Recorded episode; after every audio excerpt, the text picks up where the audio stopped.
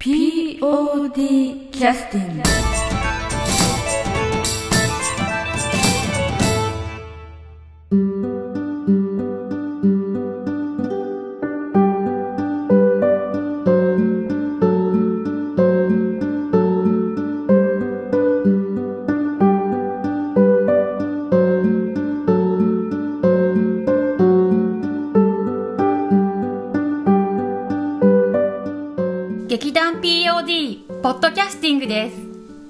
番組は富山県を拠点としたアマチュア劇団である劇団 POD のポッドキャストです。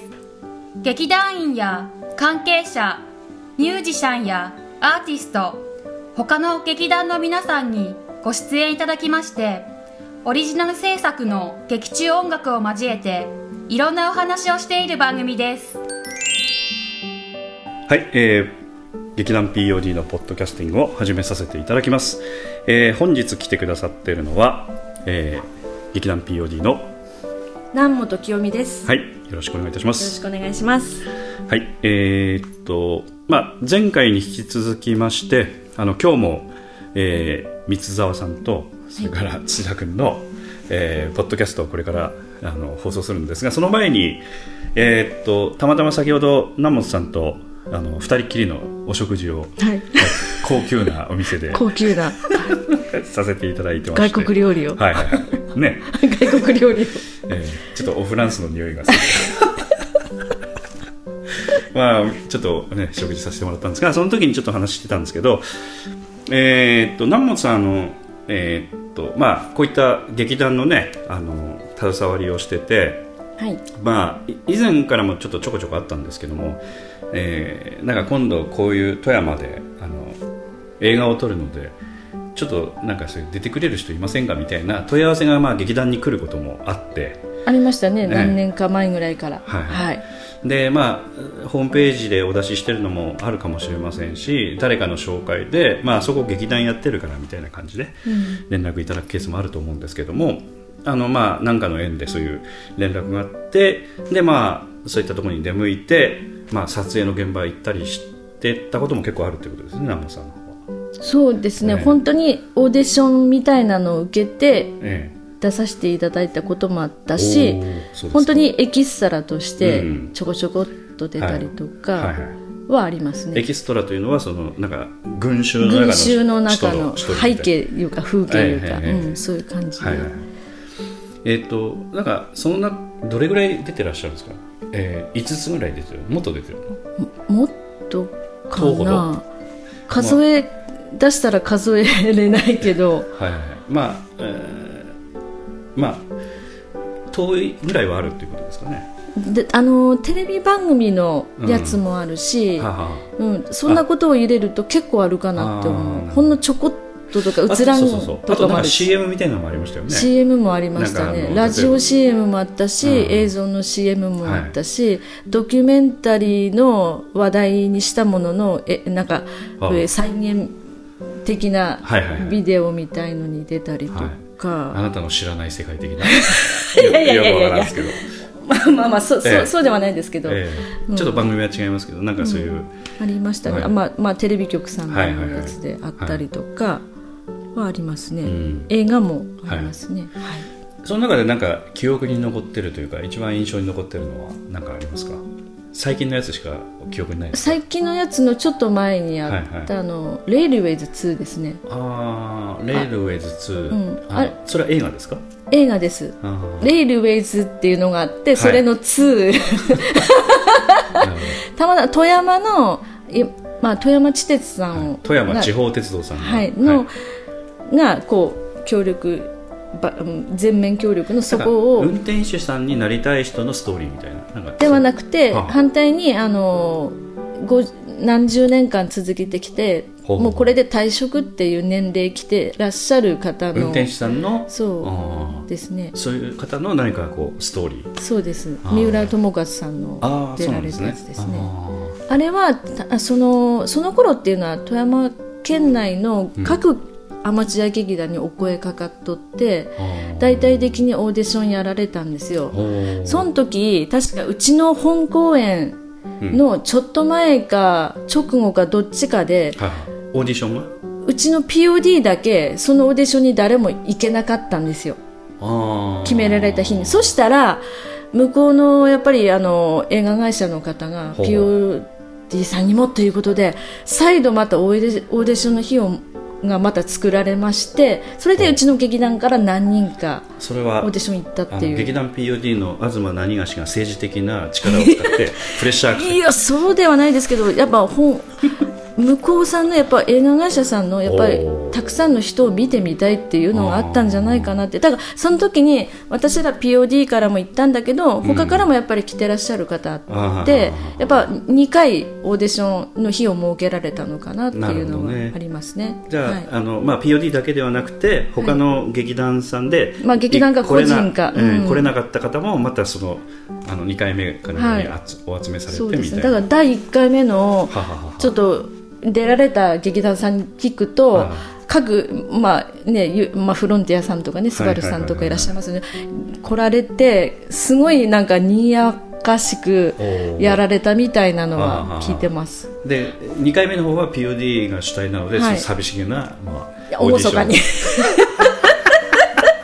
だから盛り上がらずに終わったみたいな、そんなわけでもないと思うんですけど、か。はい、うんまあ、オーディションというのは具体的に何をやれやるの？その,、まあ、そのね公演とかな中身にも違うでしょうそうですね、そこの映画会社さんのええ何を求めてらっしゃるのかっていうのは、まあ、あの言えばある映画のそのやる映画の中のあるシーンをあのレイルウェイズ2のっていうやつですね。そうですね。その中のシーンで台本も何もなしでこういう状態こういう設定の中で演技してくださいみたいなあそういう感じでした。実際にそういうシーンはありましたから、うん、でそれはもう自分で感じたままどうするかどう動くかってその人自身がとっさに考えなくちゃいけないっていうでもよくありきたりなことなんですよ。うん。もう覚えてます？どんな内容だったか。言ってもいいんですよねいね。うん。あのじゃあある電車の中で電車の中。おばあのまあ、とあるごご高齢の方が倒れられましたと。あー。さああなたどうしますか？っあて言った時に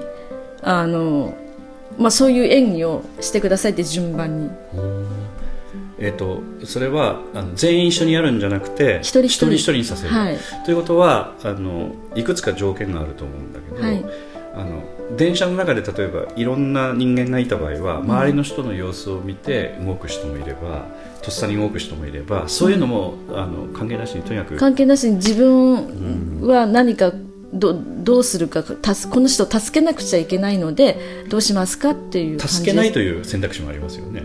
見あてるけどそれは要求されませんでした。そういうマシンではないからー。大変だからどどうしますかっていう。とただいうことはそこでその助けるそのカメラフレフレームの中に入ってその助けるその主体的な動きをしする人の役としてやってくれと。そういうことですかそうですね。はなるほどねじゃあみんな同じ役をやってくれということなんですね、群衆の中のあの役割分担を自分で考えてやってくれじゃなくて。いその役助ける助けるあー。かそのじ自分がそこにいたらどうするかあっていうの。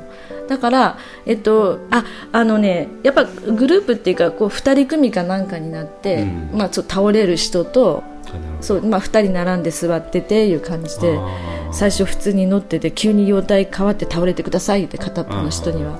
でそれ見て自分どうするかっていうのがそれそのシーンはありましたね。また他にもあったんですけど。ああなるほど。蕎麦屋のシーンもありましたね。え蕎麦屋のシーン屋のの店員とお客になってくださいみたいな。はいいらっしゃいっていうような感じのえそうです。あじゃああのお感情の方行ってくださいとか言って。あみたいな。でお客さんになった人はもう好き勝手ね言っちゃうんですよ。どこさんのそば粉ですかとか。いろいろアドリブを入れてくるそうアドリブをガンガン入れてそれに対応していくんですよ店員はね。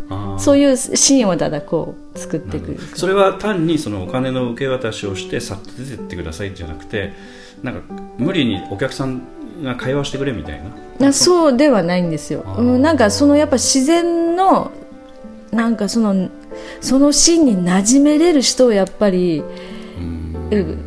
探してたのかなって馴染む人。変に受かろうと思ってあの仕掛けない方がいいっていうことですかね。そう。なんですね。うちのうちの場合って変ですけど、POD 特に結構普通の人多い。ないいか悪いかね。うんうんね要はちょっとあの強弱つけてみたりとか、仕掛けてみたりという面白いことではい。小ネタ挟んでみたりとかってそういうういのをことはあんまりしないですよね、うん、だから、あのーまあまあちょっと聞いたんですけどその前、その私らやる前初めにやった方たちの中で、ネタ作りすぎとった言うてそしたらいい加減に普通にやってくださいって言われましたっていうのをちらっと聞いたので、後でね、はい、はい。まあそりゃそうでしょうね、うん。まあそういうことを考えるとそのあの、まあ、自然のそのカメラフレームの中に入った、あの自然な、まあ、主役じゃないからね。そうそうそう。ね。自然に、本当にその雰囲気、その場に馴染む人っていうのまあ、が、取ってつけたような雰囲気だとやっぱなかなか監督さんは使いづらいですよね、ですよね、えーだだと思います。の真ん中の、まあ、主人公なら主人公の人のお芝居の邪魔になっちゃダメですからね。そうそうそう、い。それはあります。まあ邪魔になることはないんですね。もうあの有名な俳優さん女優さんは及びませんから本当に。いやいやただ小ネタ挟んで余計なことやってるとやっぱ邪魔になる それは邪魔になります。うん。芝居の邪魔になります。ますからはね、い。だからそういう人を求めてたということなんでしょうね、なるほどね。あのそれでえー結局 POD では誰が出ることになったの？あレイルウェイズではえ？私だけでしたおそれはね。プチ自慢でございますか？え？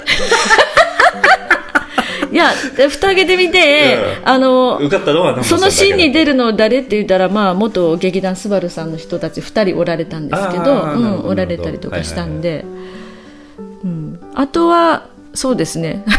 そうですね。私だけでしたね。それあの映画見ていただくと南本さんがどこで出てたか分かりますよわねかります、あの、はい。電車乗ってたシーンだなんか私ちゃんとあの、覚えてないですけどなんかそんなシーンだったよ電車乗ってるシーンですね。ね。ああるずっと乗ってるシーンなので、はいはいはいはい。それはあの富山地方鉄道ということになると,、えーっとど何線のやつですか？あの立山向いてくやつって何富山駅から立立山まで行く、やつですね、はいはいはいはい。足倉寺とか、はいはい。なんかそういうまあ、地元であんまり乗ったことないのでね あの劇団 POD はその富山地方鉄道が走ってるエリアと反対側のエリアなんです ええだから生活に根付いてないのでちょっとね、ほとんど乗ったこともない電車だったのでしょうもないですけども。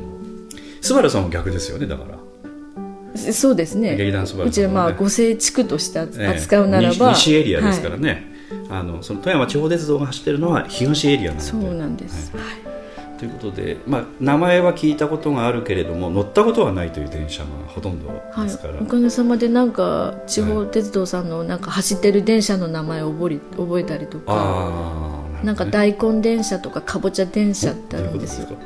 あのかぼちゃ電車っていうのははい。そのまんま、えっと、下が緑で上が黄色いあのデザインなんです。ああの車体車体っていうか。で大根電車っていうのはそのまんま白っぽい電車なんです。まあ大根だからね。分かったような分からない。ま あ、要するに電車で色合いとかであの、まあ、そういう名前がちょっとあだ名がついてるという。そうですねはないね。正式名称ではないんですよねだと思いますわかりました。であの撮影っていうのは当然その風景を撮る撮影とかいろいろあると思うんですけど結構長回ししてどこ切り取られたか分かんないみたいな感じの撮影だったんですか？えっと、私らのシーンはもう決まってて、うん。まあ、ある事故っていうか雷で電気がいうか電車が止まってしまうんですよ。ある落雷か落雷で。その中のシーンをずっと撮ってたのであでも撮影はでもあ。2日3日。ーそんなかかるの？2回に分けてやって泊まりがけでやりましたね。夜えー遅くなるからって言われたりして、えー。結局あのまあ変な話ギャラは全くノーギャラだったんですけれども、そのホテルに泊まるとか、はい食事は全部出ましたから、うん。まあ、すごいいい経験させてもらったなっていう、それはな、えーまあ、時間にするとおそらく1分もない場面じゃないですか？えー、と映画の中では1分以上ありますね。あそうなんだ。結構長いシーンということですか？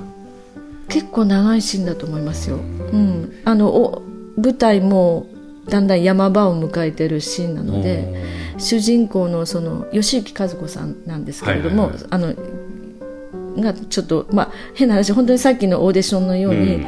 ちょっと容体悪くなってその場に居合わせた乗客としていたので、あということは、まあ、そこで結構カット割りして作り込むような場面なので一つ撮影しては休憩一つ撮影しては休憩みたいな。そうですはい。それでまあ 3, 日2日間ぐらいかかると、はい。そういうところにずっと居合わせてらっしゃった。そうですねはい。なるほど。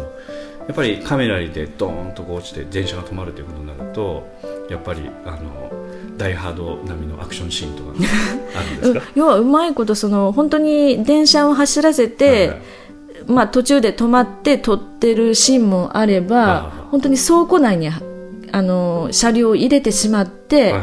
きっちりとその場を作り込むしっていう同じ同じその例えば、まあ、何時夜のシーン。夜のし夜になっていくシーンですよね。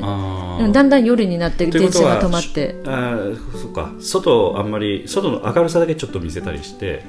そうですね。明るさから暗さ、うん。だからそのなんかスタジオ的な車庫の中に入れ入れてて撮影するというふうに切り替えてやって。そう切り替えて同じシーンを撮るのに。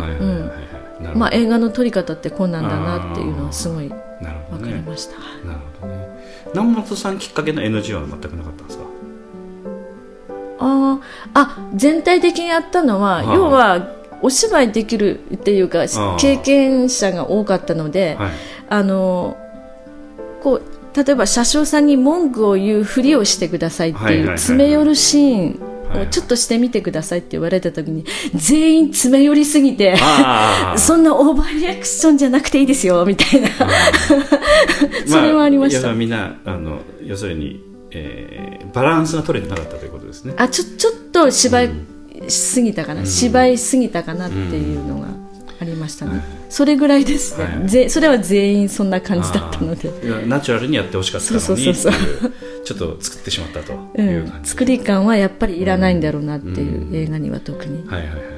まあお芝居だとね多少ちょっとデフォルメした方が分かりやすかったりする舞台でやっってると、うん。そうなんですけど、はいはいはい。全くそうではなくてっていうのは。はい。あとはそうですねその中ではなんかその、えー当然プロのね役者さんの方も、あの一緒にいらっしゃったんですけどその吉行和子さんだけだったんですかその時。あと三浦友和さんがと楊貴美子さんはいはいはいがはい。夫婦のお話だったんですね。はいはいはいはい。それに若い車掌さんで、はい。えー中尾義行さんはあちょっとですね。ちょっと顔はパッとは思いつかないですけども、知ってる方は知ってらっしゃいますね。はいはいはいはいはい。テレビでもよく出出ておられるので、その方とタッチでしたね私たちがいたのは、はいはいはい。だから主要はいはい。人物さんたちと一緒に、そういう方々と一緒にこう撮影現場一緒にして何か記憶に残ってることとか。あのー撮影これで、うん。あの私らの出番終わりましたと、クランクアップっていうんでえクランク？アップはもう映画全体の最後の私らの中のクランクアップですよね、はいはいはいはい。その時にあのースタッフさんの方が多いんですよ。スタッフさん全員に私らを紹介してもらうじゃないですか。助監督さんに名前言ってこの人誰々さん誰々さん誰々さん誰々さんお疲れ様でしたっていう挨拶ちゃんときちんとしてくださいましておその主人公の三浦友和さんから自らみんな一人一人に握手してくださいました。あそうなんですか。うわーってすごいなと思いまして。桃江さんの旦那さんに。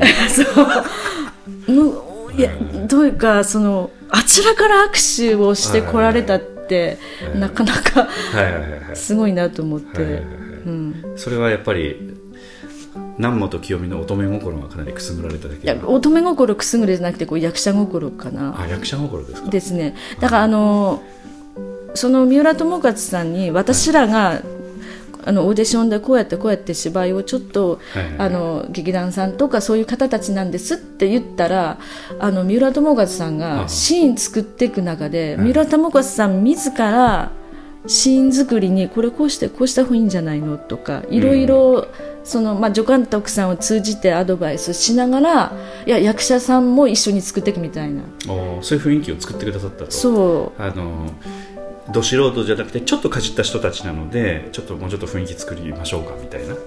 それも言いやすかったのかなっていうなんか要求することとはいはいかうん。結構言われたまま、うん、素直に動くメンバーだったと思うので。でそれ言って三浦さんがそのシーン作りに、あれこれあれこれじゃあこじゃああなたはこっちでとかみたいな感じで、上着かけてあげるとかいいんじゃないとかさそういうふうに言ってくださって。なるほど。ということはあのそういうその最後の挨拶以外にもなんか、まあ、直接的な会話じゃないけど一緒にこう撮影した感がかなりあったと。ありましたね。お十分ありましたね。でなんかこうやっぱりそのすごい貫禄あるじゃないですか、はい。三浦さんやっぱり近くで見ると、そそうだけど別にそのどそうそう匂近いい匂いはどうでした？なんか乙女心をくすぐられるそういうものじゃなくて風格っていうか そうですごいなって本物の俳優さんやなって思いました。あんまり砕けて発言してください反対にそのえ？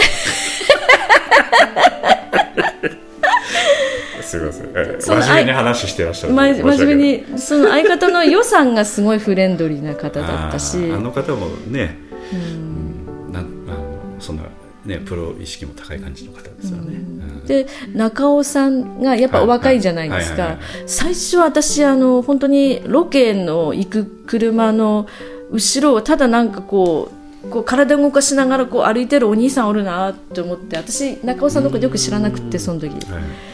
誰だ今頃こんな寒いのにワイシャツ1枚で外歩きやがってって思ったら中尾さんだったんですよすごいあのちょっとふ普通に見えちゃう人みたいな。なるほど。溶け込んどるみたいな。中尾なんて言われるんですか秋吉秋吉さん、はい。はい。ちょっとすみません。失礼ながら調べさせていたあの金八先生に出てたかな？へなんかなんルーキーズ。あこの方この方。あはーあーなるほど。はいはいはい。あの子役からやってらっしゃる感じの方いですかね。そうですね。はい。今はもう、いいあの結婚されて子供さんもおられるえーしっかと思います、りとしたね、はい。あのは役者さんですね。ああなるほど。じゃあキャリアも長い方なんですね。い、長くなられたね感じですよね。ねその時まだちょっと若い感じはしましたね、うん。今29歳と書いてありますのでおそらく当時は20代ちょっとぐらい、そうですね。あの、はい本当に新人の若手の車掌さんっていう感じであーなるほどなるほど。やってらしたので、うんうんうんうん。まあ、その方も当然共演されて一緒にこう動きに加わってらっしゃったそうですね。ほんでなんかあの雰囲気出すためにこうさっきも言ったけど詰め寄るシーンでとにかくみんな文句言ってくださいとかって。車掌さんに対して、うん。はいはいであの音は特に取らないのでって言われて、えもうほとんどがと富山県人3人おって1人石川で、あとは東京のやあの女優さんが1人いらっしゃったんですけど、うわーって言ったら あ中尾さんが。どこのどこの国へ来たんだろうっていうくらいポカンとされて ああなるほど。何語かわからんだって言われて。ああの富山弁とか が駆使されると。そそれでびっくりされた。きょとんとした顔されてそれがおかしかったです。ね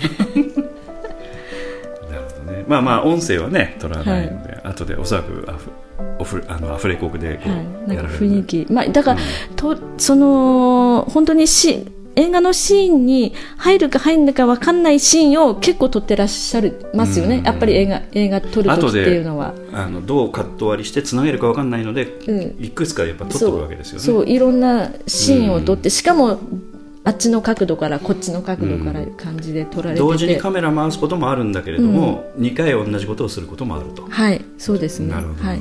まあ、私ら的にはそれはあまりないんですけど、アップのシーンで主要のキャストさんがすどっち目線でっていう感じで、うん、それも声で黙って見てたら勉強になったしあ映画ってな何カット撮るがやろみたいな。なるほどね、うん。まあ、実際に出来上がった映像とかご覧になってはあの、まあ、当然撮ったシーンよりもかなり短くなってるはずなんですけどかなりそのと思い出される感じがありましたか？その撮影の現場を思い出されますよ。ずずっと待ち時間も長く待っててはいあこれで今日最後だねみたいなとか。ああので極力やっぱりその顔が分かるように撮ってくださってましたよね。かあのなんか最後にちょこっととか。出た人にもそれなりにこう配慮があったと、そう。まあ、ただ単にでもあの関係のないその必要のないアップではあのそうそうそうそう。形ではないけども、うん。それなんかさりげなくちょっと気さ配りがさりげなくはい。なるほどということで南本清水さんが出てらっしゃった「レールウェイ2はい」ぜひ、えー DVD, DVD レンタルで。レンタルで。あるいは購入いただいても構いません。結構あのレンタルコーナー行くと富山県の舞台になったコーナーがあるんですよ。それは富山県だけですよね。富山県で。富山県えのーポッドキャスト聞いてらっしゃる方全国全国特に富山県の方で そうですね、まあ、そういうふうなかコーナーに置いてあることもあるということですね、はい。あの日本映画のレールウェイズというのはおそらく結構ね有名なのでワンツーと2つあはいるので、ツーの方に出てるということです、ね、2の方です。はい。わかりました。えーっとあとはあの、まあ、テレビに参加されたところとかねいろいろちょっとお聞きしたいんですけどそれはまたちょっとひよ、そうですね。ええ。テレビ出ましたああのそしなんかね、えーゴミゴミを捨てるやつの分別の。ああれはテレビではなくておもうビデオビデオで永久保存版になってまして 私の知らないところで私の顔が誰いろんなところで配布されてるってね。の各自治会に回ってたらしいんで、はい、私一回あの見さ見させていまあ、た高岡市さんなので、はいはいはい。なんか犬が喋るんですよね。そうたたかちゃんの、はい。ななんんとか日記もう忘れちゃいましたね、まあそこでえっと劇団 POD の2人が出てたんですよね。はい、三だから3人で行きましたね。えっと長原君と山本。あ光秀君と。な久美子ちゃんあ久美子ちゃんか。あで2人が子供で。子供で生さ私がおんがお母さん役で。ででゴミの分対別の,、うん、あの教育テレビ的なそうですねはい。会話がこう進んでいく。わかりやすくこう皆さんにこう面倒なことじゃないんですよってみたいな感じで分別の方法とかそういうのをビデオ撮りはいしたので。ちょうどだからだいぶあれはだいぶ前になりますけど10年ほど前ですかね。だから、えーもっと前じゃないかな。もっと前かな。もっと前かあの要するに高岡市というところ富山県高岡市でそういったゴミの分別がちょっときちっとやりましょう的な。その時ですよね。うん、それまで結構アバウトで。富山はね他の土地に比べると結構まだアバウトですよ。分別が厳しくないですよね。えこんなのここに入れていいの？みたいなものも入れていいことになってるケースが多いので。結構あの、まあ、プリントが特にプリン上プリンそのパックしてある紙からセロハンから蓋とプラの容器と全部違うみたいな。グリコのプッチンプリン的なことをまあ、おっしゃそうそういうってるんですか、プリンプリですね、はいはいはいはい。プリンとかそうそういうのが全部違いますよとか。急にプリンの話。ちょっとびっくりしましたけど。何の何の？プリプリンちゃんというなんか犬がいるみたいな あの、まあ、そのもの一つ捨てるにしても、はいはいはい。いろいろね。全部よ、ね、行き先が決まっ違いますからね。そう違うっていう。でそれを洗って出してくれとかね そういう結構だから富山でもちょっとアバウトなところが実はありましたのでね、はいはい、はい、ということで、えーっと休憩の曲に入ってからあの三沢さんと土田君のポッドキャストになります。はい。はいそうですね、うん、あの今度の「笑ってあげる子ちゃん」のサウンドトラック CD は、まあ、当日まあ使われた音楽自体は少なかったんで、はい。ボーナストラックにもいっぱい入ってますけどボーナストラックで選んでもらってもいいですけどね。こなんかはい。これってタイトルあのテーマ曲ですか、そうですね。14番。はいはい。じゃあこれあのえー、とこれですか？あの南本さんが空飛んだ場面ですね。これは最初に飛んだ場面。最初に飛んだやつですね、ええ。最初に飛んだやつってどんなんやったんやろ？初演の時の、えーと広くて素敵な宇宙じゃないかという初演の時におばあちゃん役で、まあ、2回目もおばあちゃん役はね南本さんされましたけど再演の時。2回目の時のがはないんですよね。これは1回目の1時回目の時のやつを今ボーナストラックに入れさせてじゃあもらいます。ちょっともう忘れちゃってるかもしれないですけど、じゃあはい。じゃあ初演で空飛んだ曲ですね、はい。えっ、と劇団 POD 第27回公演。え27回公演。そうなんですよ、2005年の6月ですね。うん。はい。そうですわあすごい昔だ。先生あ失礼しました。10年以上ですよ。はい、第27回公演「広くて素敵な宇宙じゃないか」より「広くて素敵な宇宙じゃないか」です。はい「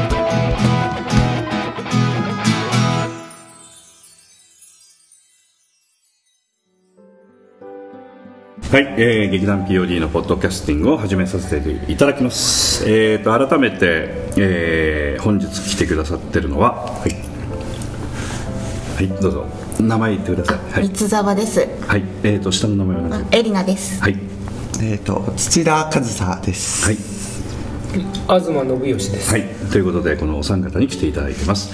えー、と最一番古い劇団員と新しい劇団員。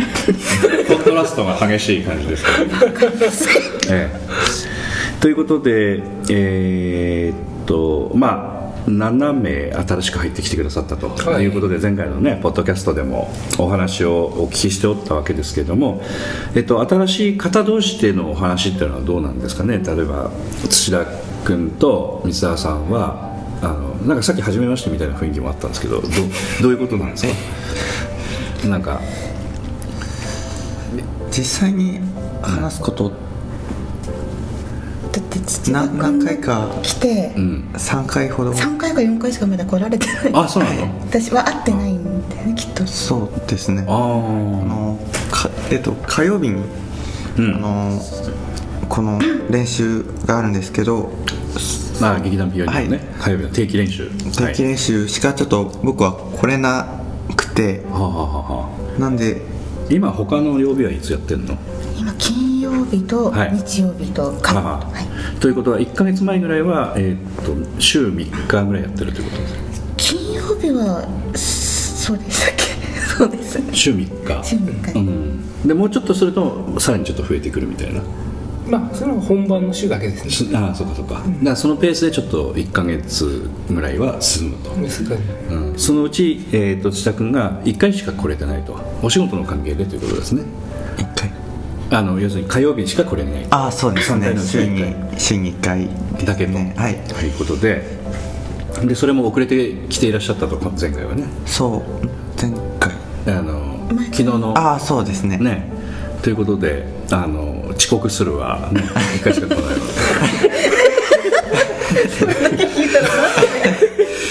け まあ仕事の関係でしょうがないですけどね。はい。そうですね、はい。で話す時間が要するにないということで。毎日あの練習にいらっしゃるけど誰とも話せずに帰る感じなんですか？あいええっと、ん。その一応劇団の練習がじ10時9時？10時10時。あ10時までなんですけどその後にあの出てうん？出て？えっとはい。ななんて言うんでしょう。外に出て。あ外に出て。あ練習場の外に出て。練習場の要外にあの追い出されるからね。もう出てくれって言って。なんかえっ、とあれな何の歌でしたっけ「蛍の光」蛍の光。ねもうね「帰れ!」っていう曲ですね。そうですね。その曲が流れてあの外に出て。出て、はい。そのはい。えっとはい。みんなその帰帰帰っちゃうわけですか？それで。その日の報告をね。その日の報告を 一人一人。終えて、ええ。でその後は自由に。その後に。ほとんど喋らせてるじゃないですか。はいはいはいその時にあの人と話してっていうことなの？そうですね。その時に結構同い年の人と話したりはいはいはい。三沢さんと話したりしてますね。なるほど。ただあの先ほどあの魚のおろし方の確認をちょっと三沢さんのあれはチェックのためにしてらっしゃったんですか？どこまで本当にちゃんとやってんのかみたいな、お魚をおろしたら、え私のとこ持ってきてね。えああなるほど蜜毛と。劇団 PO POD でこれからもしあの活動したいんだったらつけ届けぐらいはしとけといつの間に私そこまで。まあなんかそういう細かいあの会話ってなかなかできないからね。うそうですね、ん。まああのこれからなんでいろいろねぜひちょっと話していっていただきたいなと思いますけど。はい。あのだから同年代ぐらいの人しか話しかけられないと。先ほどほら東さんとか南本さんにあの会話ししてるの？って聞いたらあのな何を話すればいいか思いつかないみたいなね話されてましたけど、そう東さんからするとどんな話してくれればいいんですか？え？ちょっとああちょっとアドバイスしてあげていただきたいんです東さんに話しかけたり稲本さんに話しかけいや逆になんか気使うかなと思ってね。あうん。なんか。ありきたりの話しかしないよ、うんだから東さんからはこれ話しやすい。うん。ね。そうですね。ね。ただこの土田君からはなんかなんかどういう話の仕方してくれればいいというふうにななんですか？な何でもいいんですか？要は東さん最近ちょっとねあの太陽の下でのお仕事増えてるんですかとかなんか。なんかひねなんなんでも要するに何でもいいわけでしょ？うんそうですね。うん。どうなんだろうねあんまり考えたことない。代表としてはよくないんだけどね。なあの東さんはあのだからいろんな人に話しかけてるから全然問題ないんだけど、あの若い人からすると東さんに何話していいのかなみたいなところがあるというふうに言う。それはねまあ若い人の問題なんで。いやいや違う違う。あの、娘さんに聞いた方がいいんじゃない？何何？ほら。あそっか。うん。そういう話つ土田君が、うん。あの「おじちゃん遊んで」とかって言って近づく そういやいやいや。遊んで気がついたら東さんの隣に絶対いるの。東さんが動くと子供も一緒に動いてくる。あー。あの三沢さんのあのお子さんが、まあ、お嬢ちゃんですけどね、あの東さんをうまくこう誘導してるわけですね。誘導してるんです。あ東さんに遊んでもらえるように だから要するに密着していけばいいっていうことか。いやそれとはまだ違うけど。あのサッカーのマンツーマンディフェンスみたいな感じでこう東さんが動くたびにこう。へ変に気使う必要ないんで普通に会話すればいいだけの話で。あ気使ってんの？そしたら。気使ってるんですかね。どうなの？水田さんからすると東さんは話しかけやすいの？普通に話してます。ああそそれは何？威厳がないからとか まあそれは否定しません。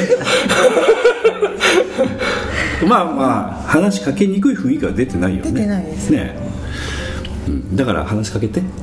何でも。だから南本さんも話しやすいと思うんですけどね。まあ最近ちょっと怖いかな。どうなんですかね。いやあんまり怖いとはああそうですか。ないですね。普通に話しかけます。ですか。だから大丈夫じゃないですかね、はいこっちに助けラジオなんで声出していただきたい。わかりましたとか。これから頑張りますとか。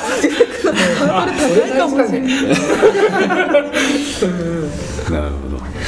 土田君は他の子たちに自分から話しかけに行ったの見たことない、いああそうなんだ。つも部屋の隅っこでちょこんとしてるから。ねあのなんかそういうのはさっきほらちらっと苦手みたいな言い方をね。ああそうですね。ねそそれはあの自分でそういうふうに思ってらっしゃるっていうことですか？なんかうん。何を話そうかっていうのはちょっと考えてしまうというか、なるほどなるほど。それはあの千尋兄さんと一緒ですよ。あ言ってましたねね。ラジオでそうそうそう。あの人も考え込みますからね、ええ。だから一緒に先輩考えませんか そう話したらもう盛り上がって馬役だと思います。いいですね。はい、ええそこからだな。千尋兄さんからだな。お兄さんから。はい、ええ。いや本当にねかあの彼もそういうのは言ってたんで、うん、あのまああのちょっと千六にもちょっと話してたけどおそらく三沢さんとかはもうねあのアダルティーな感じなので分かると思うんですけどおそらく自分がどう思われるかっていうのはあんま考えてないでしょ？考えてないですでそこだと思う。うん、あの例えば話どう話しかけようじゃなくてとりあえず話しかけるみたいな感じはあの気持ち的にはその相手のこことしか考えてないみたいな自分のことはあんまりどう思われるかとか全然そんなことを全然考えずに声かけてるのでそれだとネタとしてはあの思いつくものは今よりは出るとは思うのでね、うん、だから東さんについてもあの例えばあの何でもいいんですよね。今日あの昨日朝ごはん何食べられたんですかとかなんかそしたら東さん忘れた。終わると思うんですよね。それでいいとそこからですよ。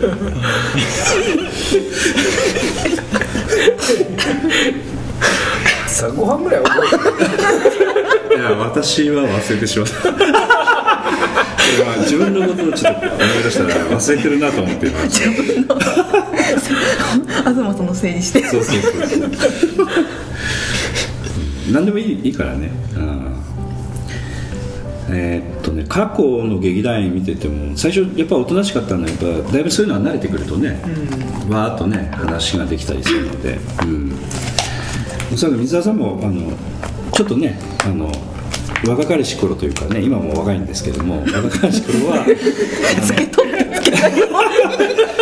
あのちょっと人見知りっぽいこともありました、ね。今でもそうですよ。あそうですか、ただあの社会人としてはちょっとそういう訓練がちょっとできてるみたいな、そうです。ね。社会に出てくとねどうしても、うんで今もだからお仕事上では結構頑張って話したりしてるんですよね、そうですね。うん、今小売業で働いているんで、やっぱりお客さんと話すこともはい。はいはありますから、うん。やっぱりそれで練習にもいなってますよね。なってますね。うんだからあんまり苦手意識は今の段階ではちょっと慣れてないだけでねおそらくね。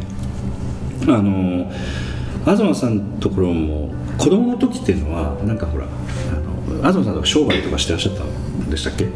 あの要するに他の人から結構電話がかかってくる家だったとかどうでしたか？あんまりそういうのはなかったですか？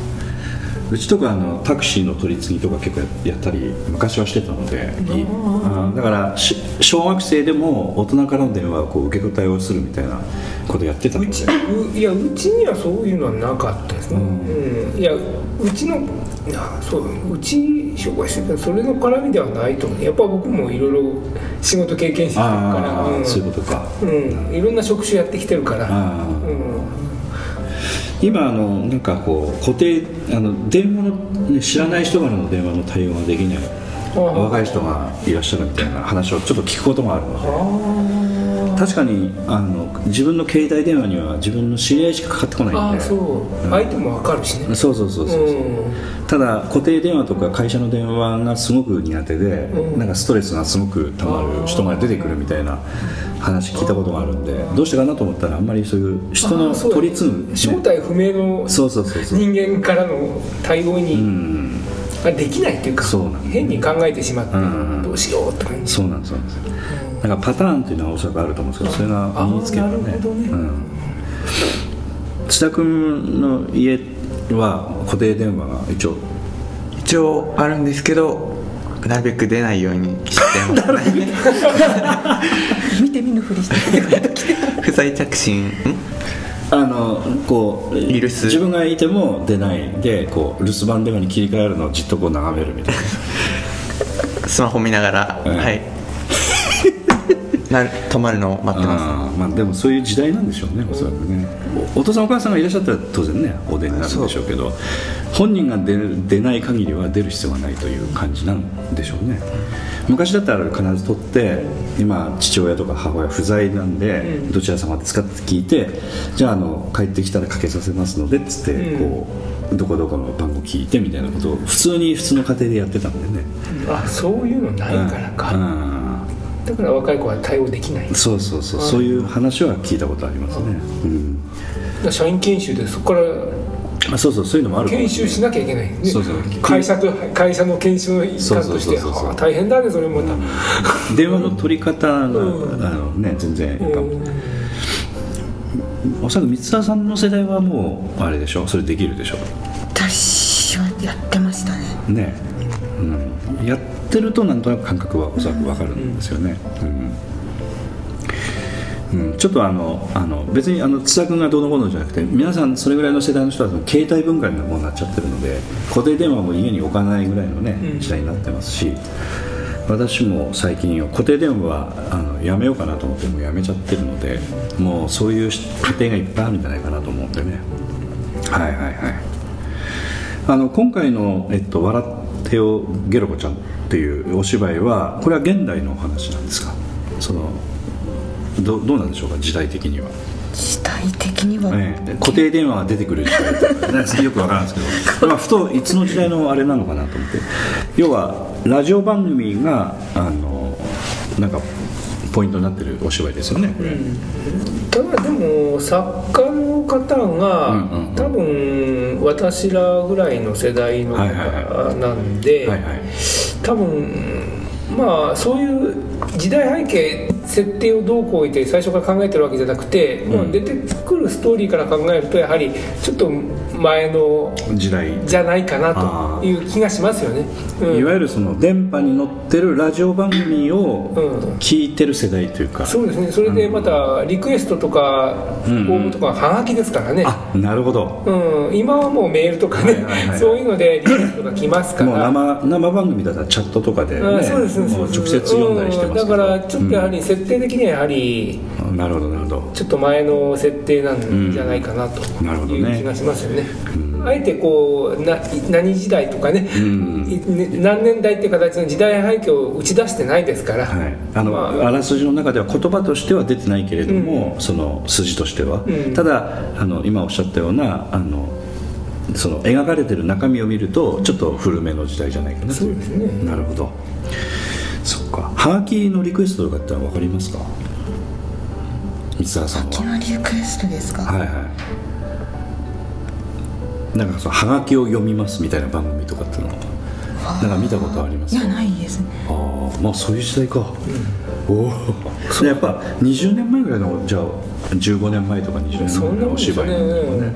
まあ、今でもほらたまにほら NHK ですか、うん。NHK さんのほらあのあさだまさしそうそうそうあれはいつもハガキで読んでたり。あれだからそういう雰囲気をわざと出すためにやってるやってるでもまあラジオ番組だったら山下達郎はいはいとかね、なんかかはがきにこだわって、はいはい。最近はメールも入れてるのかな、いやちょっと私はそれは。うん昔はもうはがきオンリーみたいな感じで、もうはがきしかなかったですうんそうよねそう。それをずっとメールとかのやらないではいはがきで対応するっていう形でこだわって作られてる今はどうなってるか知らないですけどそういう時代がありましたからね。なるほどね、そういうことを見るとちょっとやっぱりあのご覧になる方もあのまあ、若い方も見に来てくださると思いますけど少しあのご年配の方も本当に逆に言うとちょっとリアルに感じていただけるようあなあそうですね。分かりやすいかもしれないですね。メールとかいっぱい出てくるとそういう人はちょっと分かりづらかったりするかもしれない。ただ若い方がどう捉えるかってことですね。ああそういうことですよね、うん今回のお芝居については。ね、あの三沢さんはあんまりそういうのは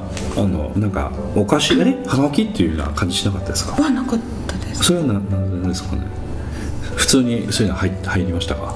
はい入りましたというかこういうラジオ番組って、うんうん。私はずっとハガキを持って読んでるもんだと子供の頃から思ってたんで見たことはないんですけああどはいはいはい。なんであハガキ来てもやっぱそうなんだなってああそうですか、ただあそうか。今メールとかチャットやってることがご存知なかったみたいな。じゃあ今はそれをもう知ってます。あ失礼しました、あじゃああの昔のラジオ番組はなんとなく分かってるってことですよね。昔のラジそうですね。なんとなくですけど、鶴光の「オールナイトニッポン」あ私はがきよく出してました。ね エッチなコーナーとかありましたよね。夜中のね。意外とね読まれるんですよ。あ東さんは？それでねあの景品が当たるんですよ。あの 読まれたらプチ自慢ですよあプチ自慢そう。そうそう読まれたらあのあのでいいの元差し上げましょうねとかで送られてくるんですよ。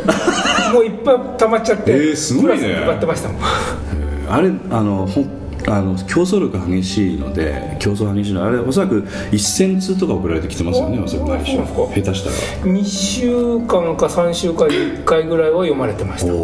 それなんかコツとしてはどういうコツなんですか？聞いてたらあ、この人はここを押さえると読むなっていうポイントは見えてきますよね。あー。やずっと聞いてると。あこれ受けるなと。あの人によってはなんか昔の話ですけどね、うん。あの10通20通30通と送るというえのを言ってましたけど、東さんどれぐらいの感じで、毎週34枚ぐらい。あそれで大丈夫ですか？ただね34枚でもネタ考えるの大変でしょう。そうですね。ね。まあなんかなんか出てきたんですよね。それいくつぐらいの時ですか？高校の時です。ああ。ズレプの。そうそう聞いてましたよ。それと七時マンもう一つ。あれ？所ジョージがやってたんですよ、はいはい所。はいはい。そこの替え歌コーナーも送って呼ばれました。で「突っ張り小道具差し上げましょうね」って送られてきてどんな小道具だったんですかあれ？ねみんなも聞いてくるんですよ「ん。おい呼ばれたななんだなんだ」って。あキキアンドラーのノリでしたそれが突っ張り。でなんかこう本当いかにもコピーしたようなああのサインで「あなたはあまりああまりにも所ジョースさんでした」っていうイラスト描いたペラペラの。それと一緒にセットがして「ん?」って書いて。要するにそれはギャグとしてそういうふうにして送ってきたということですね。うん。あの特別なグッズでなくないのそうそうそう。あの鶴光さんのほら銭の本っていうのはは日本放送って書いたはいはいはい。小銭入れ。やっぱ多分日本放送に見学に来た人に渡すような粗品だったんじゃない？それをそういうラジオ番組では銭の元って言ってええ。付加価値をつけえてえさもなんかすごいものは。なんかそういうチャッチいものが多かったということなんですね。でこのあ、う全然話脱線しますけど全然いいですよ。はい。それを、あのたまたま大門の総合会館に、ええ。一昨年鶴光さん落語で来られたんですあよ。あはいはいはいはいであもう行きまして、ええ東さんがうん、それでなんかそれでたまたま机に昔は取った銭の本があったんですよ。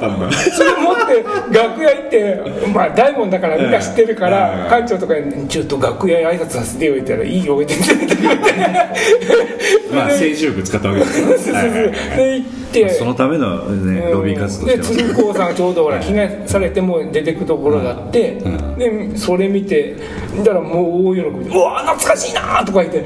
あまあそういう番組やもうね。もうやられてだいぶ経って、うわこんなのまだ持ってたんだあんたって感じでうわ一緒に写真撮ろうって感じでああーのすごいしてやったりと。もうやったと。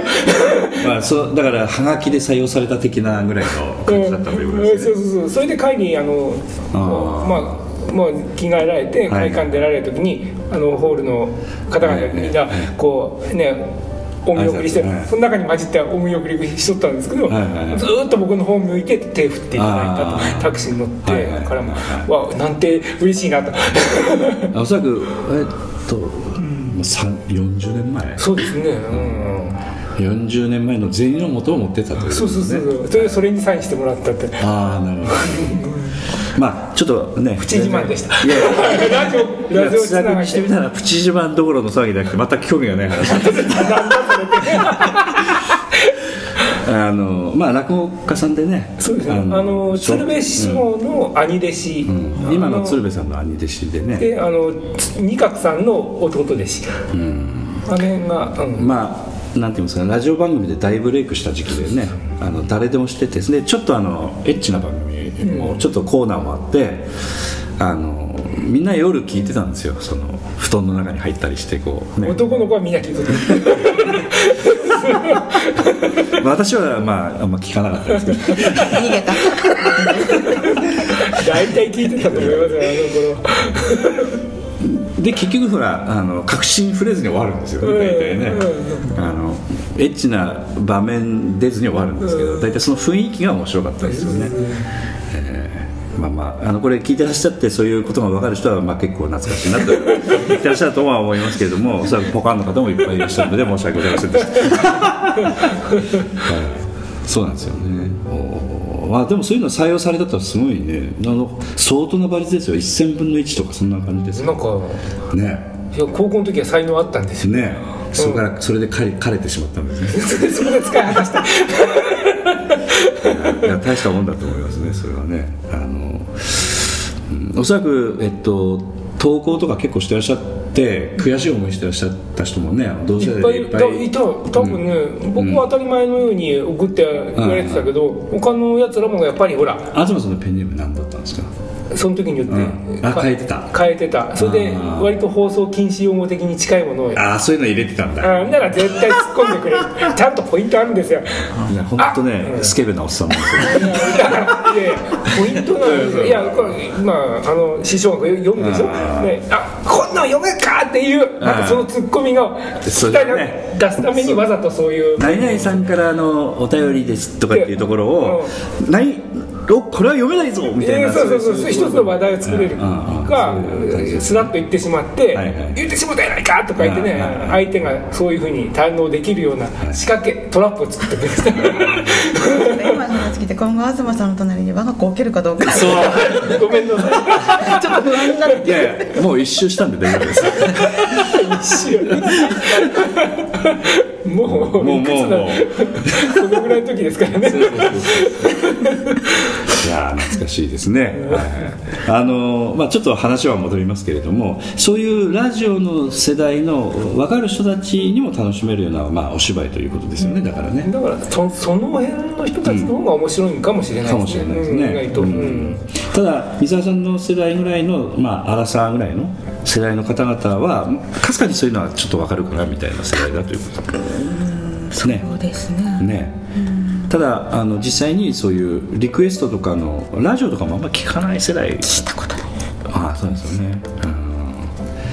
ちなみに土田君はラジオは聞かれたことあるんですか？来た来たっていう顔しましたけどそういう割にこっちに助けもらえよ どうですか？ラジオ聞いたことありますか？まあなんかうんそうです。スマホとかでええ。何回かは聞いたことはあるんですけど、スマホで聞くというのはあれはそのラジコ？アプリとかで、うんうんはい。今はラジコですかね、はいはい。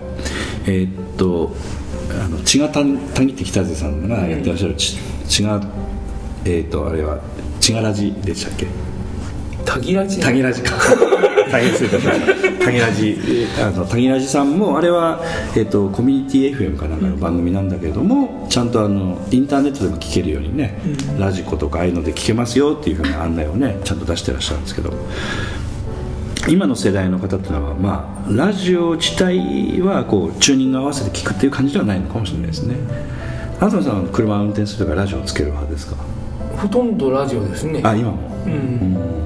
車を運転する時はあの音楽聴いてますね、あの世界の果て。世界の終わりです、ね、終わりでした。終わりでした。はい。世界の終わりを聞く。終わりはい。はいはいはい。今ねさらいつけるような「はい」っていう言い方。そっか。三沢さんはあらら、えー、と車では？音楽か、うん。子供見たがる DVD か。あどっちかあーなるほどね音楽は何聴いてらっしゃるんですか？音楽は子供が好きな曲ばっかりなんで、ああほとんどやっぱお子さんに合わせる感じになっちゃう。んだね合わせちゃいえーっとセーラームーン的な感じ感じですか？それともあどんな感じですか？えーっとお子さんが西野カナちゃん。え？西野かな西野カナちゃん。あじゃああの、えっと、そういうなんていうかアニメーションとかそういうのもアニメじゃない聞かないんですもうアイドル。アイドル系です。おおいや5年生ならそのぐらいじゃないですか。5混ぜてるっていうかそんなもんなんだ。小学校だったら。ああそっか。そうだね。確かに昔あのね。えー、何、えー、近藤正彦とか。いやちびまる子ちゃん見てたら分かるでしょ。昔もそうですよ。ー。意外とあれぐらいのね年代の子たちからもやはりやっぱりもうアイ子供の頃からアイドルって感じでそういう多分私ら小学生だったそれに変わらないんじゃないですかね。変わらないと思う、うんら西西城秀樹とかね、うん、そうそうそうそう。野口五郎とかね。うん、多分そういった感じそういう感覚でた対象が違うだけで対象が違うだけでか感覚は一緒です一緒じゃないですか、うちの子今嵐にハマってうん、そうそうそうあでも今の時代から考えれば嵐って結構年上だよね。すごい年上。嵐しか、うん、うんまだ平成ジャンプとかね。全然興味ない。のがあかさっきの西野カナっていう方もだから山口百恵みたいな感じなんですね。おそらくそうなのかあの要するに花の中産トリオ的な。いやだからその時のアイドルね。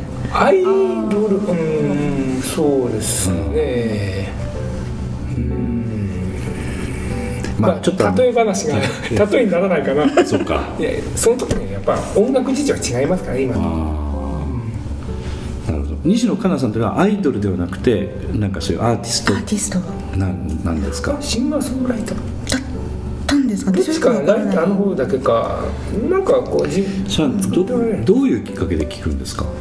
あの今のお子さんというのはな何のきっかけでそういう音楽を聴くのかなと思って。でも学校でそういう話題には聞くと、うん。耳に入ってくるから一回聞いてみたいって言って今もパソコンですぐに曲が聴けちゃうので、ああなるほど。YouTube かなんか YouTube とかで聞くあーなるほどハマって。なるで今も毎週結構音楽番組もそれなりに今やってるんで。ほどそれはテレビの？テテレビの方で。おー。どうどういった音音楽番組あるんですか今？今日10昼の12時からなんか入っあずっと今もやってた今もやってるちょっと見てると思います。えー、なにな音楽番組何のにそんな長く長くやってる結構やってます地上波で？あの えええーとどどこだっけあれ？何曲かな？まあラジオ聞いてる人は私何にも知らないと思われるかもしれない本当は全然テレビとか見ないのでちょっとわからないですけど、まあはい。今日は車ほらいちょっと夢の車でテレビついてたからちょっとつけたら、あーそういう番組やってた。ず,、うん、ずっと誰が歌ったかな来る時に。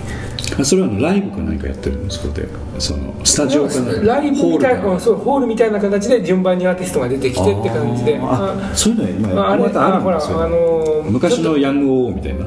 まあでもでも歌ってたのはあれあのなんだっけあれえっとほらほらえー、あほら出てこない。あのードラえもんの主題歌を歌っとった人映画の350いいよとか言ってほらえなんだひまわりのひまわりあそうです。なんなんて言ってた畑あった？畑私畑ひひまわりの犬？畑あー有名なうんとは小さいなんかそんな名前でなんかそういう方が歌ってましたあ今日うんたまたまテレビつけたらその人が歌ってるでそういうのをお子さんの世代のやっぱ見てるんです見ます見ますねあの同じ感じ？だからそう音楽と出会ってる感じっていうのはそうですね。音楽番組とかはよく見ます、ね、あ見るんだ、はい。へえだそそのまあさっきのあのだから世界の終わ終わり？はい。の人たちっていうのはあのちょっと古い感じなの。そしたらもう。よくよくわかんないですけども、はい。もうもう人気が定着しててこれからの人っていうのはまたいろいろなんか新しいものをこう探したりとかっていうかそういう番組とかでピックアップしたりするっていう感じですか？そうですね。やっぱりテレビの影響とかは結構ありますね。なんかあのネットのほら iTunes ストアとかああいったところで検索かけてこう聞いたりとか YouTube でいろいろ探してみたりとかっていうのはそういう探し方ってあんまりしないんですか？僕はあんまりしないですしないねですか？テレビ。テレビが多い。ですねまあお子さんもそういう感じなんですね。じゃあ多分まだテレビ見てる人いっぱいいるっていうだことね、から世界の終わりのあのほらキーボードの女の子面白いよね。なんか雰囲気が。あの雰囲気好きやな。なんかなんか東さんなんか知ったくぶりこいていないや意外と意外とテレビなんか置いてけぼり食らってますね。意外と意外と見てます。そうか、うん、いや話題合わせてかなんか。そういうことか、なるほどまあポッドキャストで聞いてる範囲では少なすぎるわけですね。確かにそれは感じてます。なるほどね。そっかそっか。あのでお母さんはそれ聞く中でそのお母さんとしてはそういうあ新しい曲を聴くきっかけになってるっていう感じなんですねお子さんうんただなんかあの、えっと、そのパソコンで YouTube で西野カナさんが例えば好きになったみたいな感じだとあの車の中で聴かせる時はどういうふうに聞聞くの、どういうふうに？うん、なんかそういう音源とかっていうのはどうするの、音源は、うん、あの私の友達とか、ん。子供の友達が家がこうご家庭が持ってたらそれちょっと貸してもらって、ああ CD とか？CD とか貸してもらってあー。聞いてたり。ああなるほどね、CD とか貸し貸してもらってほにゃらら的な感じの感じなんですね。はあはあはあ。今レンタル CD とかで行って借りるとかってのはないの？ほとんどないです。うん買うか借りるか。借りるか。友達から借りるか、うん、それは何？その借りに行くっていうのは探すのはもう時間がないみたいな感じなんですかね？探すのが面倒とかじゃないですけど、うんうんそれは周りの子たちが私持ってるから貸してあげるって。あもう聞いちゃってるからということなんですね、あーまあそういう意味ではそのもうメジャーになっちゃってるみたいな感じなのかな、うん、須田君はなんかどんなほにゃららな感じなんですか？そのその曲をこうその車の中で聴くためにはなんか集めてこなくちゃいけないですよね。そうですね。僕の場合は、あのゲオとかでやっぱり借りてきて。ああ借りてくるんだ、はい。でほにゃららするんですね。ほにゃそう。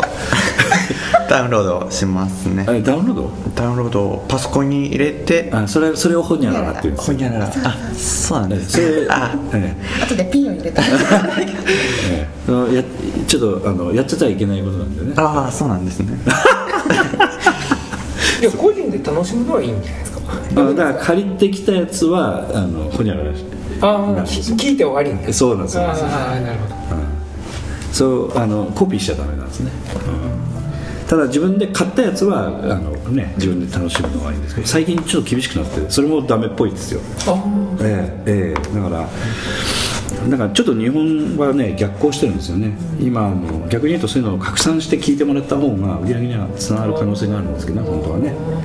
例えばライブとかの映像もこうスマホで撮ったやつをあのダメだっつって日本のあああのやってる人は多いんですけど海外とかほとんどねそういうの撮ってでツイッターでこう拡散したらああこのライブ行きたいっつってみんな行ったりとかしてるのでね、ちょっとその辺がちょっと少し戦略がね、ジャスラック的な戦略にちょっっと疑問があるみだかたいな。らそれを維持するために働いてる人たちの雇用を守るためそうそうそうそう。だから内向きになっちゃってるんだよね、うんうん。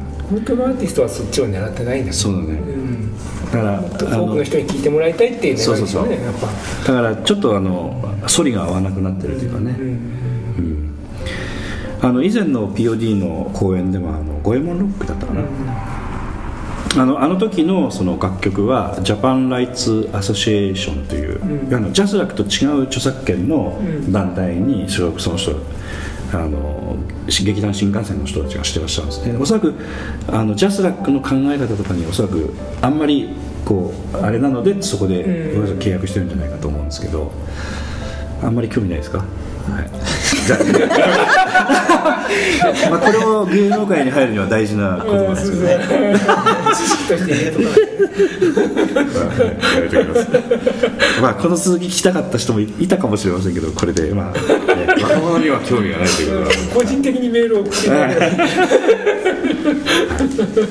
ということでちょっとあの、えっと、休憩の曲を入れさせていただきますけれども、えーあのじゃあ、えっと、ジャンルいろいろあるんですけど例えば時代劇とか現代劇 SF それからどんなジャンルがお好きですか、ジャンル？えー映画でも何でも結構なんですけど。ジャンル？J p o p ええ。じゃじゃあの映像のその映画とかお芝居とかいろいろあるんですけどその中でもジャンルがドラマとかいろいろあります恋愛ドラマが好きとか。うん。いろいろありますよね。うん。チャンバラが好きとか。学園もの。学園ものか。ですかね。学園もの POD やったかな。過去。あーミラージュかあミラージュは学園ものちょっとかすりますかね。微妙。微妙ですかね。まあ同級生同士の会話ですからね、えーっとそうですね、えーっとじゃあ、えーっと学年ものちょっとかするということであの劇団 POD 第41回公演の「ミラージュ」という、えー時に、えー流させていただいた音楽なんですけども今その曲をかけさせていただくんですけども「ミラージュ」というのはあの高校時代の同級生たちの物語ということで。だからちょっといいおっさんたちが学生服着てちょっとその頃をちょっと改装しみたいなね、ええあのセーラー服着てたりとかね。いいあのお姉様がね。だいや今回もありますよ。あそうなの、うんあもしかしてあの方あの方の写真がちょっと送られてきたんですけど LINE で。ちょっとね、えもう厳しい。放送禁止みたいな映像みたいな方もおられますからね ちょっとあの送られてきた写真が一つそういうのがありました、そうですね。ね私を笑かすために送ってきたのかなと思ったんですけど、あーそういうシーンがあるんですね。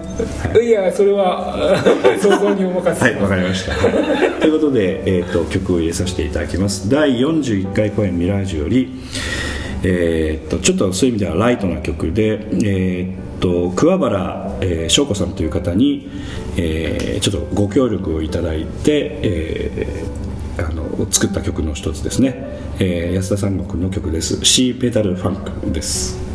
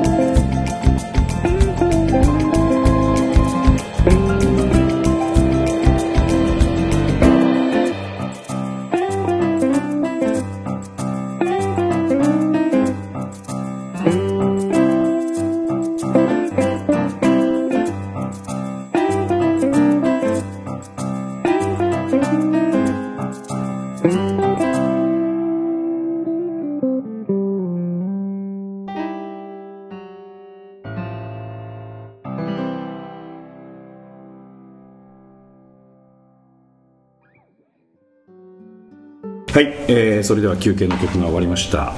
えーっと今ちょっとお話ねしてたんですけどえーっとまあパンフレットとかね今後あの皆さんのお客様が会場に来てくださった時にチラシ以外にちょっとお配りしてまあ公演前とかチラチラ見てもらいながらちょっとあのあどういう人が出るのかなみたいなところのパンフレットを今回はあのスタッフの方もちょっとあのいろいろコメント書いていただいてで、まあ、それをお客様に見ていただこうかなと思ってるんですけども、えーやっぱり筆の方が雄弁にこう語るみたいなタイプの土田君ですからね。もうし締め切り前にもう出されたんですよねもうパッと、そうですね。なるべくはい、ええ。そういうのは結構得意な方書くのは？まあ、書くのはそうです。喋るよりは。おやっぱそうなんだ、はい。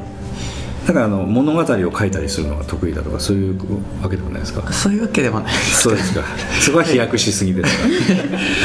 まあ脚本書いてもらってもいいかなと今一瞬思ったんですけどだから書いてみたかったらまたチャレンジしてみてくださまあ、い、やってみたいっていうのははい、ええあーぜひね、はい。ええ。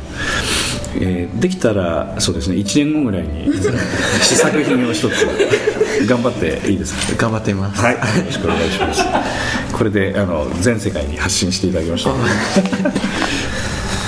た。あ のもう一方あの原稿の方はどうですか、水田さん。全然かけてないですうん、そういうのは結構やっぱり喋るよりも書くのが苦手な感じですか？い。や違います、はいけど後回し後回しにしてるそうですか。単に後回しにしていただけですか？はい。今日中にやっておきますはい、ぜひあのしわ寄せが全部こっちに来る。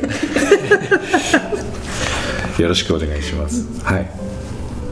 であとあの、えーっとまあ、本番に向けてなんですけどもあの、まあ、劇団 POD が、まあ、これからずっとまあ本番に向けていろいろやっていくんですけども、まあ、あのちょっとわからないこととかもしあったりしたらなんかご質問もしいただければなと思ったりもしたんですけど、まああのまあ、芝居作り以外のことでも結構なんですけどこの辺ちょっとまだ聞いてみたいなと思ってるとかなんかそういうのがあれば。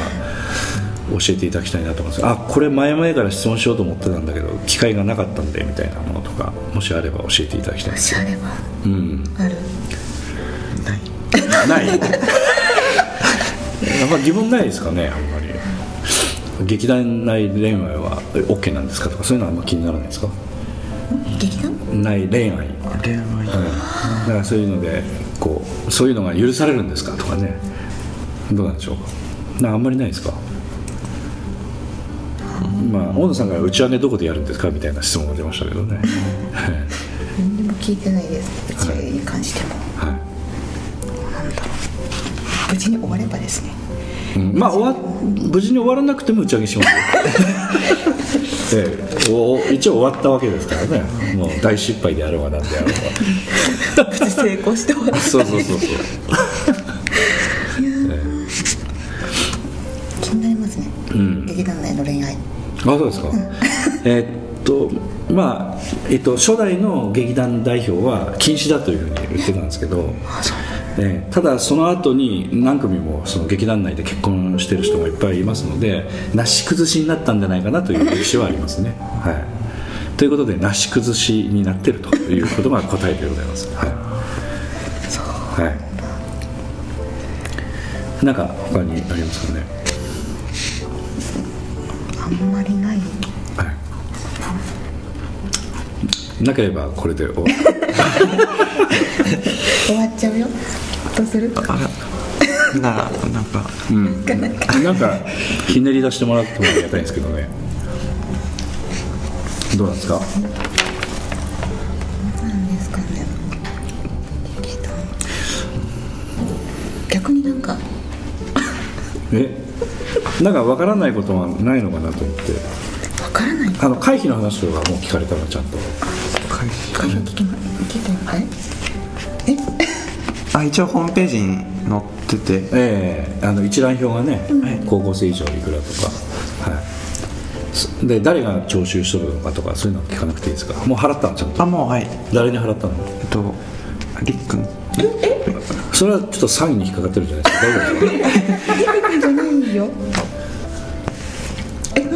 本当にリク君に払ったのえいや払ったらダメだトラップですそれはりっくんの懐に入ってる可能性が大じゃないですか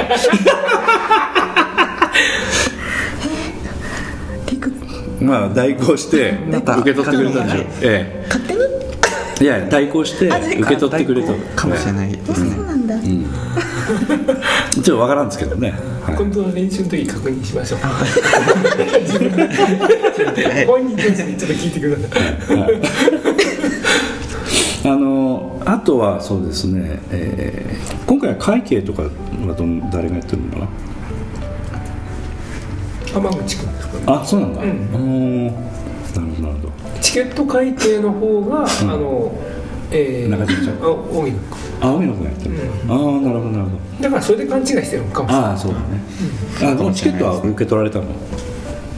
チケット新しいあの今回の公演の。要するにあのあなた方はこれぐらい売らないと身売りでも何でもしてちゃん1枚も売れてない。やばい、とね稼い稼いでくれみたいな、うんそれはそれはちゃんと説明聞かれたの？まあはい。あそうですか。ももらって。そうですか。納得はいったの？あ大丈夫納得はしてあります。うん はいはいはい。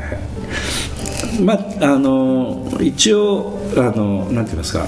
えっとキャストに出る人とスタッフの人とかいくつかねやっぱそういうちょっと違いもあったりとかいろいろあるんですけれどもなんかそういうのでまたご質問とかあれば遠慮なしにいろいろね聞いてくださればと思いますし。はい。あとそれからはあそうそう。この前あのあそうかメーリングリスト届いてないんだ、あの打ち上げのここでやりますよというメーリングがあ回ってたんでそれ届いてないから分かんないね。まだ届いてないですね。あのじゃああの今日明日ぐらいに私ちょっとセッティングしておきますので。はい。またええ。あのチーロ君からえ？メーリングリスト。あの新しい方のメールアドレス私分かんなかったので、あの一部のあと2人だけかな、えー大野さんと荻野君だけのメールアドレス以外の人はまだ受け取っあ関原さんか。関原さんも受け取ってるのかなそれ以外の方のアドレスはちょっと分からなかったので、はい、そういうのを定期的に。まあその時には、えっとあれ10時以降はできるだけ送らないようにみたいな、そういうルールは確かあったんですよね、メーリングリストはね。はい。はい夜中の時間に送ってとほらメールとかピーッとなったりしたらあのあの中にちょっとあのお子さんいらっしゃる人とかね、いろんな人いるので、はい、あのそういうのを関係なしに送るんじゃなくて、まあ、10時頃ぐらいまでに押さえといてくださいみたいなそういうルールはありますので、はい、その程度かな。はい。えー、とあとはえー、と舞台監督の方のちゃんとしたお名前というのはご存知ですか？え大監督。ええ。門口なんとかっていう名前なんでなな何がしとかっていう。い言われてるんですけどちゃんとした名前とかわかりますか？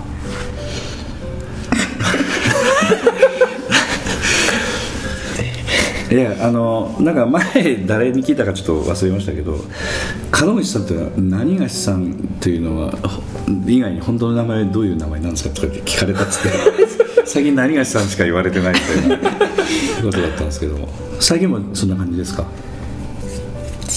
私は門口さんしか知らない。あそうですか。わかりました。何がしさんというふうに言われてた時期もあったんであれはモンローと言われてた時期とか。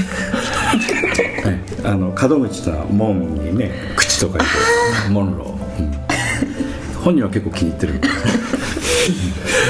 でもなんか下の名前でね呼び捨てにされてた時期もありますはい。エイねジエイジというね、うん。うん年下の女の子に。ね、まあ劇団 POD の最下層だという自称してますので。えー彼はね。だから遠慮なしに本当声かけていただきたいのでぜひよろしくお願いしたいと思います、そしたらあの、えっと、これはあの練習とかはご覧になっては自宅までいらっしゃるわけですよね。ど一応脚本は全部読んだの、脚本は渡されてはい、うん一応一通りは読んでみた。はい。読んでみてはあります。ただ面白みはどうですかね？分からなかったら分からなかったで結構です。あの私も脚本読んであの面白く感じる方じゃないのであの舞台として人が動いて初めてちょっとああというふうに分かることがいっぱいあるのでどうどうですか？読んでみられて。そうですね、やっぱり読むより実際に、その何でしたっけね今手が動いてますけど。はい。練習ね。見る方がね。そうですね今度言わせてるからねあのなんていうか脚本っていうのはどうなんですかね？あの水田さんは脚本読まれてなんか面白みっていうのは分かる方ですか？分からない。動いてみてっていうこまず一応読むんですけど最初はやっぱ読むしかないんで、うん。読むのと立って演技するのとだと全然違う、うん。なんか慣れてくるとね脚本だけで面白いみたいな、んいい人もいますよね。うん、ちょっとやっぱりちょっとその辺はブランクが感じられるみたいな。そうですね。うん。東さんはどうですか？脚本見てなんとなく分かる方ですか？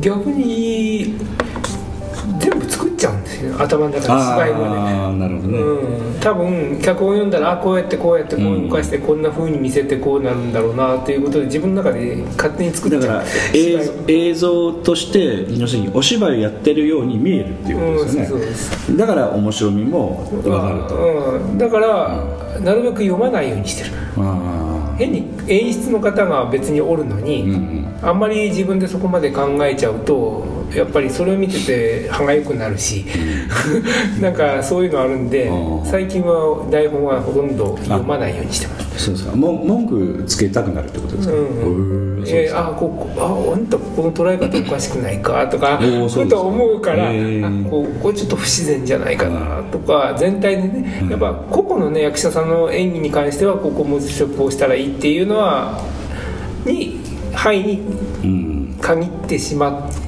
そこまでの範囲にしといて、うん。もう芝居全体の演出としてこういう芝居でこういうふうに作ろうというところにダメ出ししダメ出ししちゃダメだろうなという、思いでなるべく読まない。東さん、えー、と演出してた時期っていうのは結構長かったんじゃないですか？そうですね。ね。もう誰もいないからね、10あれいつ頃だったかな？10 9回公演かなんかそのそうくらいからしばらくちょっと続きましたよずーっとやっねてましたね。ね。なるほどちょっとその癖が抜けないみたいなところがあるってことね、うん。だからこういう人間やっぱほらその出ておられる方の、要するに色と脚本の色と合わせて一番マッチする形のものにして、全体の流れとしてこう作ろうかっていうのが、もう読んだ段階でね、うん。もう設計図ができてしまうというか、意外と。自分の設計図ですよね、うんそうそうそうそう人の設計図じゃなくてね、うん。うんだから読みながら南本さんが演出する場合はこういう感じでやるっていうような見方じゃなくて自分が作った場合の見方をするということですね。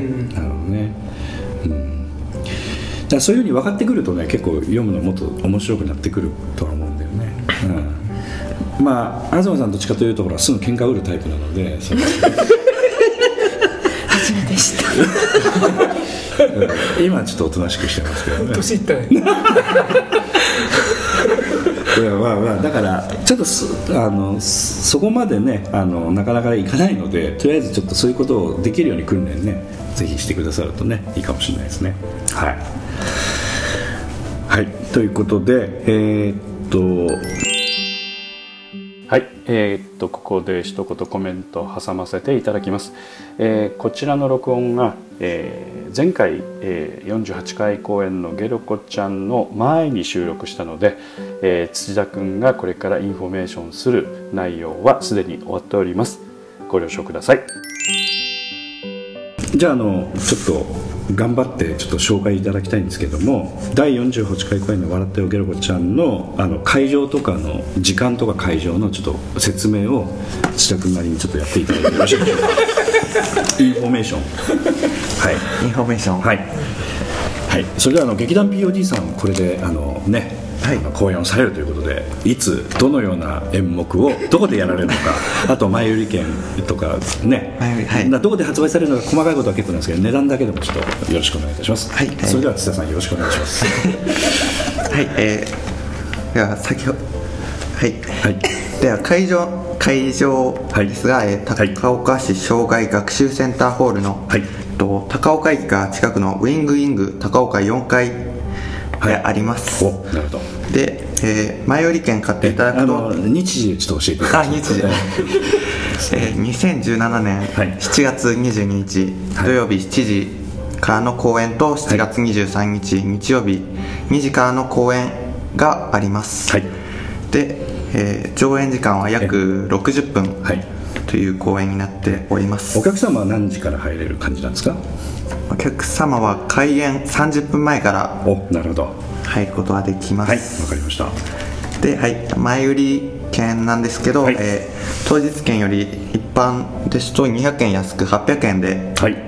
買うことができます、はい。で中高生がその半額で400円はい。というお安い値段になっております、わかりました、はい。やっぱり中高生の方からするとワンコインでねあのご覧いただくということが大事だということですね。あとあの前売り券についてはあの一応えーっと各プレイガイドの方でもね販売をしていただいているということで東さんもかなり多く回っていただいたんでしょうか今回も。そうです一番遠いところはどこまで行かれたんですか？えー、一番遠いのは日サン本フランシスコ。えーちょっとねインドの方まで行っちゃう行ってないざいます、えー出していただいてありがとうございます、はい。いや本当に県内どこで。も、ええ。うん入善おが一番遠いですからね、はい、そうですね。意外といや DM でこう住所見てると入善の方もおられますかということはあのやっぱり入善に持ってったチラシをご覧いただいたかなんかのきっかけで。かもしれないですし、ええええええ。どっかで見られたのかもしれませんし、どういう関係で知られたかはわからないですけども、まあ、持っていく価値はあるんじゃないかな、そうですねそれとあとは劇団員もね、あの前売り券販売してますのでもしお知り合いの方いらっしゃったらぜひとも買ってあげていただきたいなと、えープレイガイドで買う前に劇団員の方にもし声かけていただければねありがたいということで。はい。はい、じゃああの、えっと7月の22日、23日までもう残りわずかですけれどもぜひとも今後とも頑張っていただければと思いますのでよろしくお願いいたします、えー今日来てくださったのははい。三沢です。土田です東です、はい、今日はどうもありがとうございました。あ声声を出していただくとありがたいですけど、無言でね、ちょっとね新人らしく、はい、今日はどうもありがとうございました。ありがとうございました。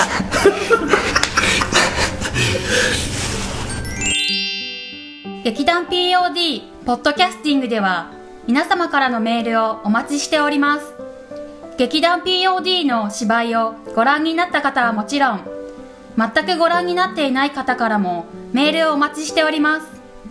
メールをお送りいただいた方には劇団でオリジナルで制作をしております音楽 CD または音楽ファイルをプレゼントさせていただきます。メールアドレスはマスターアットマーク pod-world.com master